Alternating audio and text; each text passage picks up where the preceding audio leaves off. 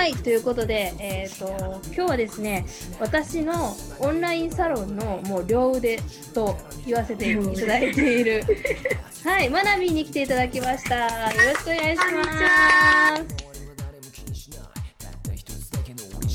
作り出すのはそう君したい斬新な発想役は信じるがゆえに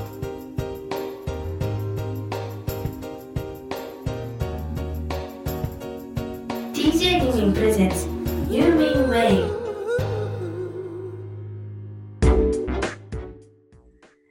はい、はいということで、えっ、と、ちょっとじゃあ、自己紹介を簡単に、えーしていただいてもいいですか？はーい。はい。じゃあ、こんにちは。まなみんです。はい。私は、えっと、今はですね、成人の方の就労移行支援事業所で働いています。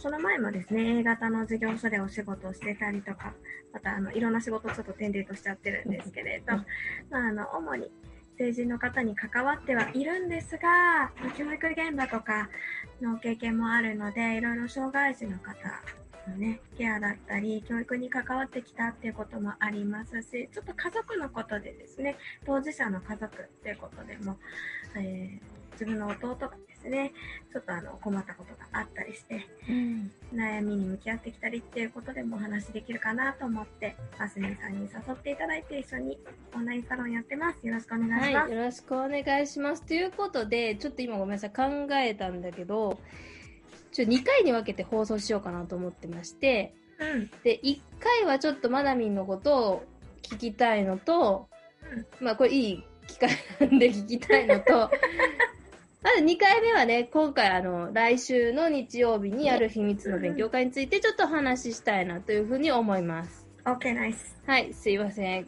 はい。私のインターネットがまた不具合だ。ごめんなさいね。大丈夫かなあそうですね。今8時だもんね。あそう今収録が8時なんですけど、ちょうどこうね、いろんな人が使う時間だから、インターねネットが安定しないっていう。ちょっとビジーですね。そうですね。失礼しました。なんかフィリピンみたいな状態になってますけども。はい。ということではね、じゃあ1回目はちょっとマナミンのことを伺えたらいいなと思うんですけども、はい、何でもどうぞ。はい、あ、いいいいんだ。ありがとうございますウェルカム。えっと、さっき、あのーね、軽く自己紹介していただきましたけども、教育現場にもいたんですか？そうそうそう。私ね、もともとね、あのーまあ、学生の時から何になろうか結構悩んでたんですよね。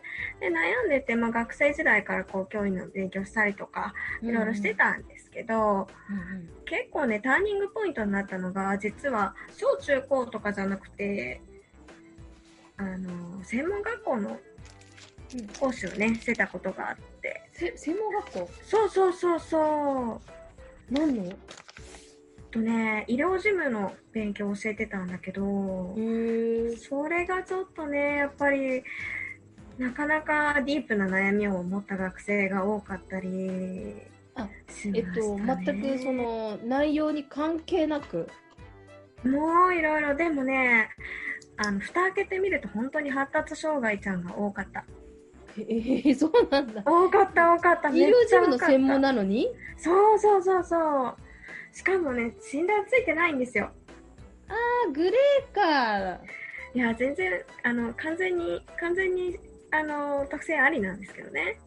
なるほど。世に言う灰色な人たちばっかりってことだね。そうそうそうそうそうそう。でも本人たちは苦しんでて、うん。生地勉強したら私絶対アスペルガーだと思うわとか言ってくるんですけどね。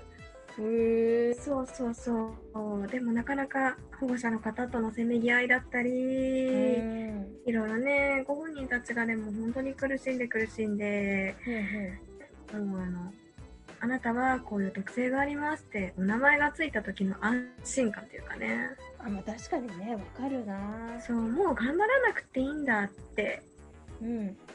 それが結構、この仕事に、今の仕事に行く前のターニングポイントだったかもしれないですね。へえ。ちなみに、結構ね、え、え、どうぞどうぞ。あ、ごめんなさい。えっと、その、医療事務の生徒さんたちっていうのは、ぶっちゃけ、その、内容理解、まあ、そうか、できるか、グレーゾーンの子だから。あのね、微妙なんです、そこも。だよね。そこも微妙なの。へえ。あんまり勉強得意じゃない子も多かったですね。うーん、え、やっぱそういう子は、申し訳ないけど、言い方あれだけど、脱落していく感じ？ああ、それもあった。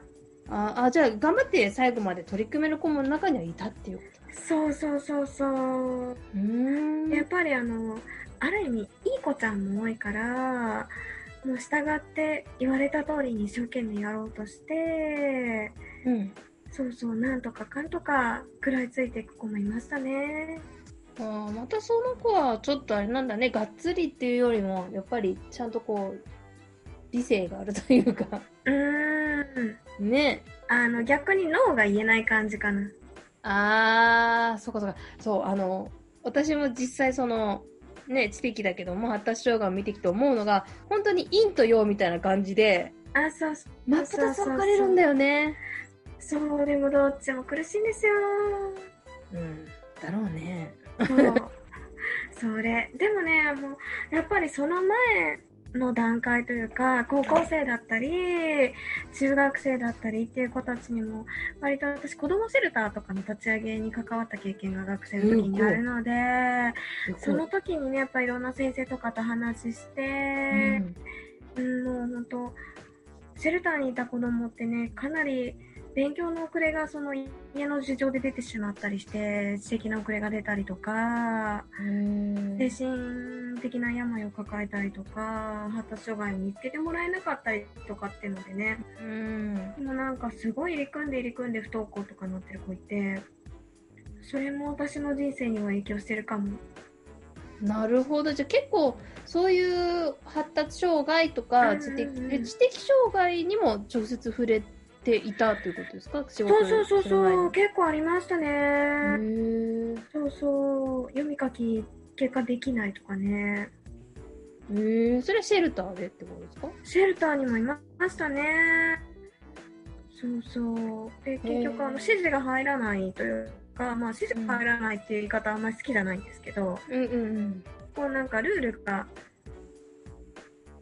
分かろうとしてるんだけど、染み込んでいかない人たちっていうのがいて、なんでだろうって、そうそうそうそう、考えたら、やっぱりね、あの、自分の言葉で理由が説明できないから、いつも悪者にされちゃうから、反抗する術がなくて、そう,、そうそれでもう殴る蹴るで抵抗するしかない子たちとかね。まあ確かにね、自分たちもね、だって、言葉の通じないところに行って、ううわーって怒られたらもう、暴れるしかやることないもんね。そうそうそう、そうなんですよ。そもそもシェルターに入る理由だって自分が悪くないんだから、それで心が不安定で、で、知的にもそうですね、あの、ビハインドがあってってなると、もう本当に自分の複雑な思いを表現できなかったんじゃないかしらと思いましたよね。そうっすよね。で、今、ちょうどね、あの、その知的障害と、あの、密につながっていると思うんですけど、ええええちょっと私聞きたいなと思ったのが、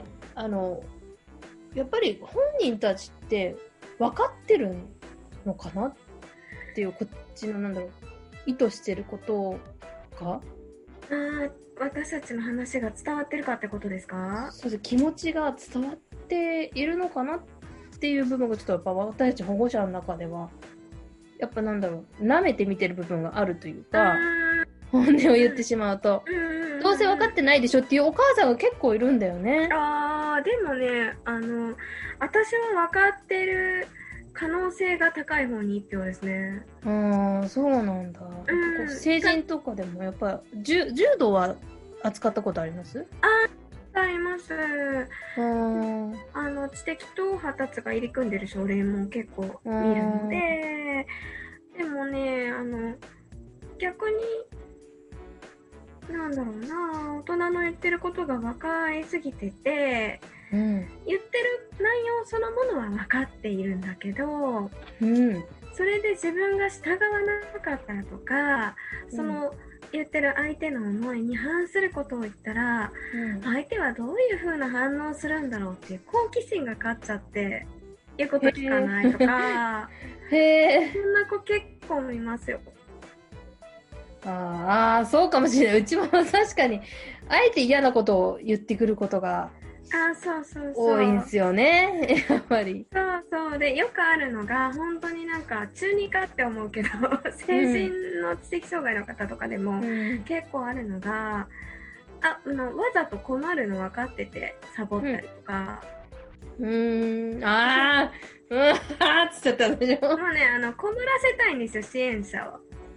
あの、ちょっとうちの子、昨日リアルな話で、まあ、サボったんですよね、学校を。うんでそれ困らせたいというか、まあ、構ってほしいとか。あそうそうそうそうかまちょもあるあ、そう。あるある絶対あるしでそれででもまああのすごくこれは私のひいき目で申し訳ないんですけれど、うんでもねあのごめんねって言って笑顔で言われたら許しちゃわないまあ、そう、今言われたことがあんまりないからあれだけど、本当に謝られたら多分、うんってなるかもしれない。でしょでもママ好きだよとか言えちゃうんですよねえ、私、いまだにそういうことは全くあーないかでも。しかしたらその言葉で言うタイプと、うんあの態度に出すタイプまぶれてきたりとかいろんなタイプの子がいるけどやっぱりねなんかそうツンデレをすごい使い分けるテクニシャンもいるんで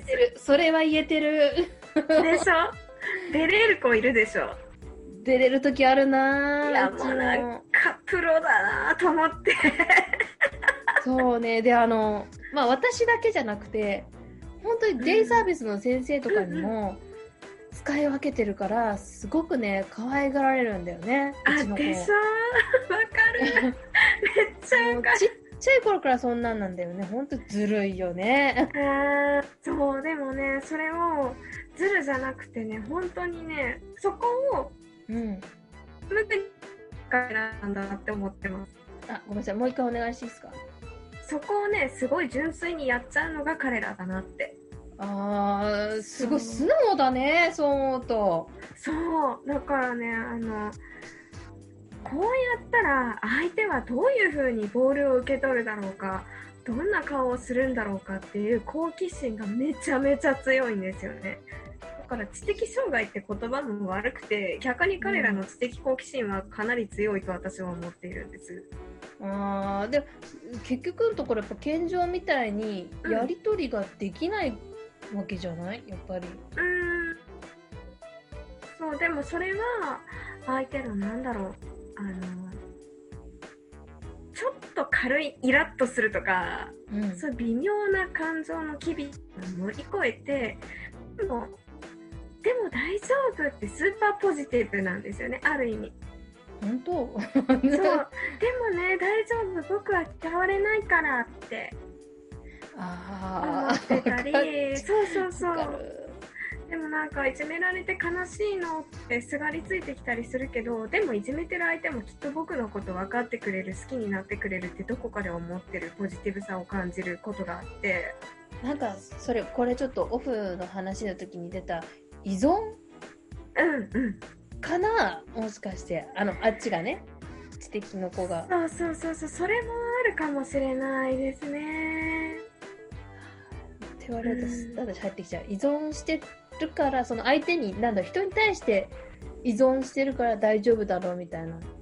感覚って合ってるのかな？ちょっと自分で言ってわかんないけど。でもこれも推測の意見はえないですからね。なんとも言えないですけど、ね。そう、うんでもあのねもう彼らのこと舐めちゃダメだと思う。私多分相当人に対して希望を持ってるし多分。依存っていうより多分純粋な愛なんだと思う。そこまでなんかなんだろう。やっぱりあの重度障害者になってくるとうん。その「あー」とかしか言わないし全然聞こえてないのかなって思うじゃないですか反応的に。なのでななんて言うんだろうこううん反応とかもほらないわけじゃないですか。うん。重重度障害だと。うん。だからうんなんかそこまでのこう賢さってあるのかなっていうのが。でもあるのか。ああやると思う。まあ、それがね常日頃じゃないってことだよね。発揮する時があるってことだもんね。そうですそうです。でただその重度の方ってやっぱりやる行動とかもゆっくりだったりするから、うんねあのね私たちもそうだけど主婦でこうマルチタスクでやってるとあれしながらこれも考えてきゅうり出しながら包丁洗ってみたいなことやってるけど、きゅうりを出す時にはきゅうりを出してることを5分かけてじっくりやるっていうある意味丁寧な生き方をしてらっしゃるから一個一個そう一個一個をね本当にもう目のように関わってるんですよね目の前の事柄とも。ストレートなことしかかんストレートなことしか考えられないって言い方なのかなと思う。でも本当にストレートだし、でも、なんかあの、0か100かみたいな白黒思考ともちょっと違う気がして、多分うんあえて言うなら100しかない。そうね0は考えない。そうですね彼らの中にはゼロはない気がするそう。で、なんかもう100か200かみたいな。そうねもう前提があって彼らのうちの子供言うと寿司を食べるっていう前提があっての。何食べるみたいな感じに、そうそうそうそうそうそう。ね、なるってことっすよねこれそう。だからやっぱりそこで、ゼロモードの人が来ると衝突しちゃうんですよ。いやそうかお母さん的にお寿司は食べないっていうゼロの状態が来るとぶつかるわけね。なるほど。そうそうそうそう。だってそこに今日はちょっと金欠だからお寿司勘弁してよみたいなの関係ない。んですよね。そうねもう前提が空だからねそうだってお寿司はお寿司そこに好きなネタ来たらよしっていうあーすっげえ腑に落ちた今の多分そうだと思いますね。でまあ彼らはなんだろうなあのあ全然マナミンのこと聞くって言ってすごい知的障害の話になっちゃってごめんなさい 全然全然すいませんなんかいつもこんな感じでやってまそうす。そういつもこんな感じでついついこう話題からそれちゃってちょっとこれはあのまた詳しくちょっとやらせていただきたいですよね。あぜひぜひね、発達のことってか、まあ、うちの子供のことはね、語りたい。本当に。語ってもらいましょう。ねえ、ということで、まなみはじゃあもう本当に学生の頃から、本当そういう障害的の子に結構こう関わっていったね、そうそうそう。そこからちょっとね、ほんと哲学とか入っていっちゃうんだけど、私も。でもまあ、あの、で、大人の見取りとかもいろいろ見てきて、すごい経験が。そうそうそう。で、あと、なんだろうな、あの、生殖補助医療とか、生殖補助補助医療？そうそうそう、あの、出生前診断とかで障害が分かったら、うんおろすおろさないとか、へーその辺の話もやって、やっぱそこで自分のいろいろ考え方って変わっていったし、えー、やっぱ多いですかね？それも聞いてみたいけどね、このそうそう、またね、なんかそういう話もできればなって思って。すごい、あの、本当に毎回話すたんびに、こう、マナミンって何者なんだって。私はあんまりこう聞かないでね、あの、あー誘った感じもしたので、あの、こう深くね、聞くことがあまりなかったんで、ちょっと今びっくりしてるんだけど。ええあの、私も大概浅いんでね、いやー、でも浅くやってます。でも逆にそういうとこを見て、ちょっとうんうんもう嫌だなって思うことはないですか？はい、いっぱいある。あるんだ、やっぱり。いっぱいあるけど、でも、私もなんだろう、なんか本当に好奇心の塊で生きてるから、え結局知りたいなって思っちゃうし、私自身が結局ね、その、まあなんか、なんかの発達障害の毛はあるんだと思うし、うん。なんか、なんでしょうね、もう本当にその、社会からドロップアウトした感覚とかもちょっと分かったりするから、今本当にあのお仕事しづらいっていう方のお手伝いをしてるんですけど自分のやりたいこととか自分の個性と社会のニーズが一致しないっていう苦しさで多分知的障害の方もあると思うしでそうそうそうでもそれって社会の側がニーズ増やしゃいいだけだと思ってるんで私まあね、っていうかまあ日本の考え方をそろそろ変えた方がいいんじゃないって話だよね。そうそうそうそう結局の話だね。からそういう関わりができる大人になれればいいかなってずっと思ってきました。えっと、今はちょっと重ねてまた伺いたいんだけども、就労支援っていうのは、えっと、うんうん。どの分野というか、えーと、今はですね、もうあの、どちらかというと知的にはクリアな方が多い事業所で仕事をしてるんですけれど、素敵にはクリア？うん、そうそうそうそう、割とね、知的能力が高い方で、どっちかっていうと、まあ、あのー障害の区別関わらず、一般の企業で働けそうな方、ちょっと配慮があれば、一般の企業で働けそうな方っていうのが、あのご利用者さんの中には多いです。うんうんうん。じゃあ精そう神うん、とそうそうとか、あの身体とか、ああ、身体か、なるほどね。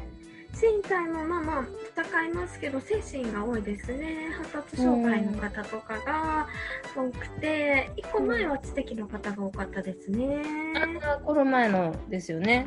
そうそうそうそうあそれそれはギリギリ知ってるっていうね、私。あそうそうそうそうそのそのねあの過渡期をご存知ですか、ね、あ、そうですよね。懐かしいですね。なんかねね。懐かしい ずっと一緒にいるみてえだけどそうそうそう。でも、なんだかんだ去年の、あ、もう1年経つってことですよね。おめでとおめでとうございます。でも経ちましたね。びっくり。うございます正直、あの、私たちって、あの、その、まあ、あまり、あの、媒体は言えないんだけども、うんまあ、物販の、ね、私が、あの、オーナーで、そうそうそうそう担当さんとして来てくれてたんだけども、正直、その、やっぱり、外注さんであんま仲良くなることって、正直ないんですよね、私えー。そのキャラねそうそう、いだやあのね、だ マジで。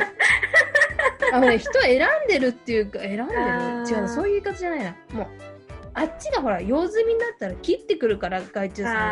あで、あとほら、なんだろう、普通の方ばっかだからね、私と接点がないっていうのもあるんだけど、まああでも大体やっぱり、繋がってるのは、マナミンしかいないんですよね、私の中では。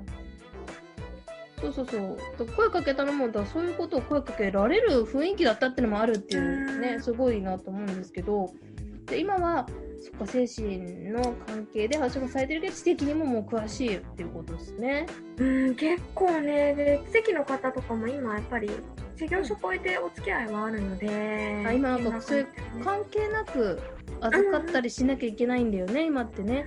そうそうそうそう、やっぱりね、事業所間で助け合っていかないといけないですし、今の A、えーと、こっちで言うと1級、2級は、1級、2級は全国、うんうんうんうん。大体1級の人でも、まあ、意思疎通がちょっとでもできたら、うんうん。2級だろうが、あの精神だろうが、預からなきゃいけないみたいな、そういう感じではあるとは聞いたんだよね。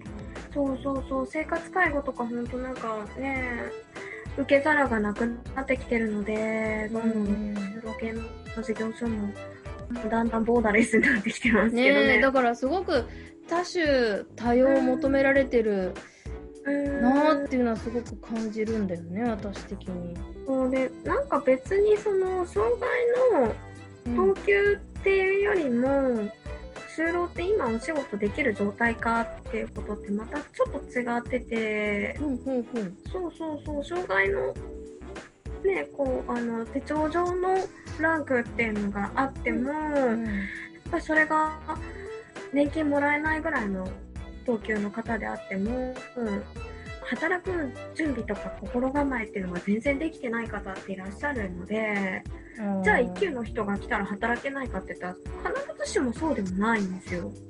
そうか。そうだよねも。物事によってはできるもんね。そうそうそうそう。だってすごく知的障害の重い方でも、お仕事することっていうのをずっと周りの大人から聞かされて育ってきてたりとか、学校でね、一生懸命習ったりしたような方って、理解が進んでることもあるので、そうなんだよね。だから本当に。まあでもうちとしてはまあ助かってはいるけども判断してくれたおかげでいろいろね手厚い支援が受けれるのはありがたいんだけどなんかこう等級で全てを決めちゃうのもなんかなっていうのもすごく感じるというかそうですね。ねなんか全部ができないみたいな感じの教育のされ方も困るなっていううん。そうちょっとそれはね、うん、また別問題だと思うな。うんうちも1級なのにねそのタブレットを見てるから一人で。そうなったら別に仕事に活かせるじゃないってうん。ちょっとね、思ったりしたんですけどもね、すいません、また私的な話になっちゃってごめんなさい。全然全然。ああ、そんな感じですごくいろいろと経験されているまなみんなので、ね本当に知識が深いので、本当になんだろうな、本当専門的なことをみんな聞いてしまうんだけど、答えられることは答えます。いやーでもほとんどね、こう、投げたら全部パスが返ってくるから。まあだってあの、支援って受け取ってあの投げ返すのが仕事だから、いやでもなかなかほら経験がないとできないよね。まあでもあの、わかんなかったら宿題にさせてくださいって私言っちゃうからな。そうか、今んとこ宿題になることが一個もないんだよね。まあそんなまなみんなんですけども、えっ、と今回そのね私とやってるオンラインサロンで勉強会であの登壇してくださるということで、じゃあ、まあ、ちょっと今回もうちょっとね本当まなみんのたくさん聞きたいんだけども、ちょっと時間の関係でこんな感じで。はい。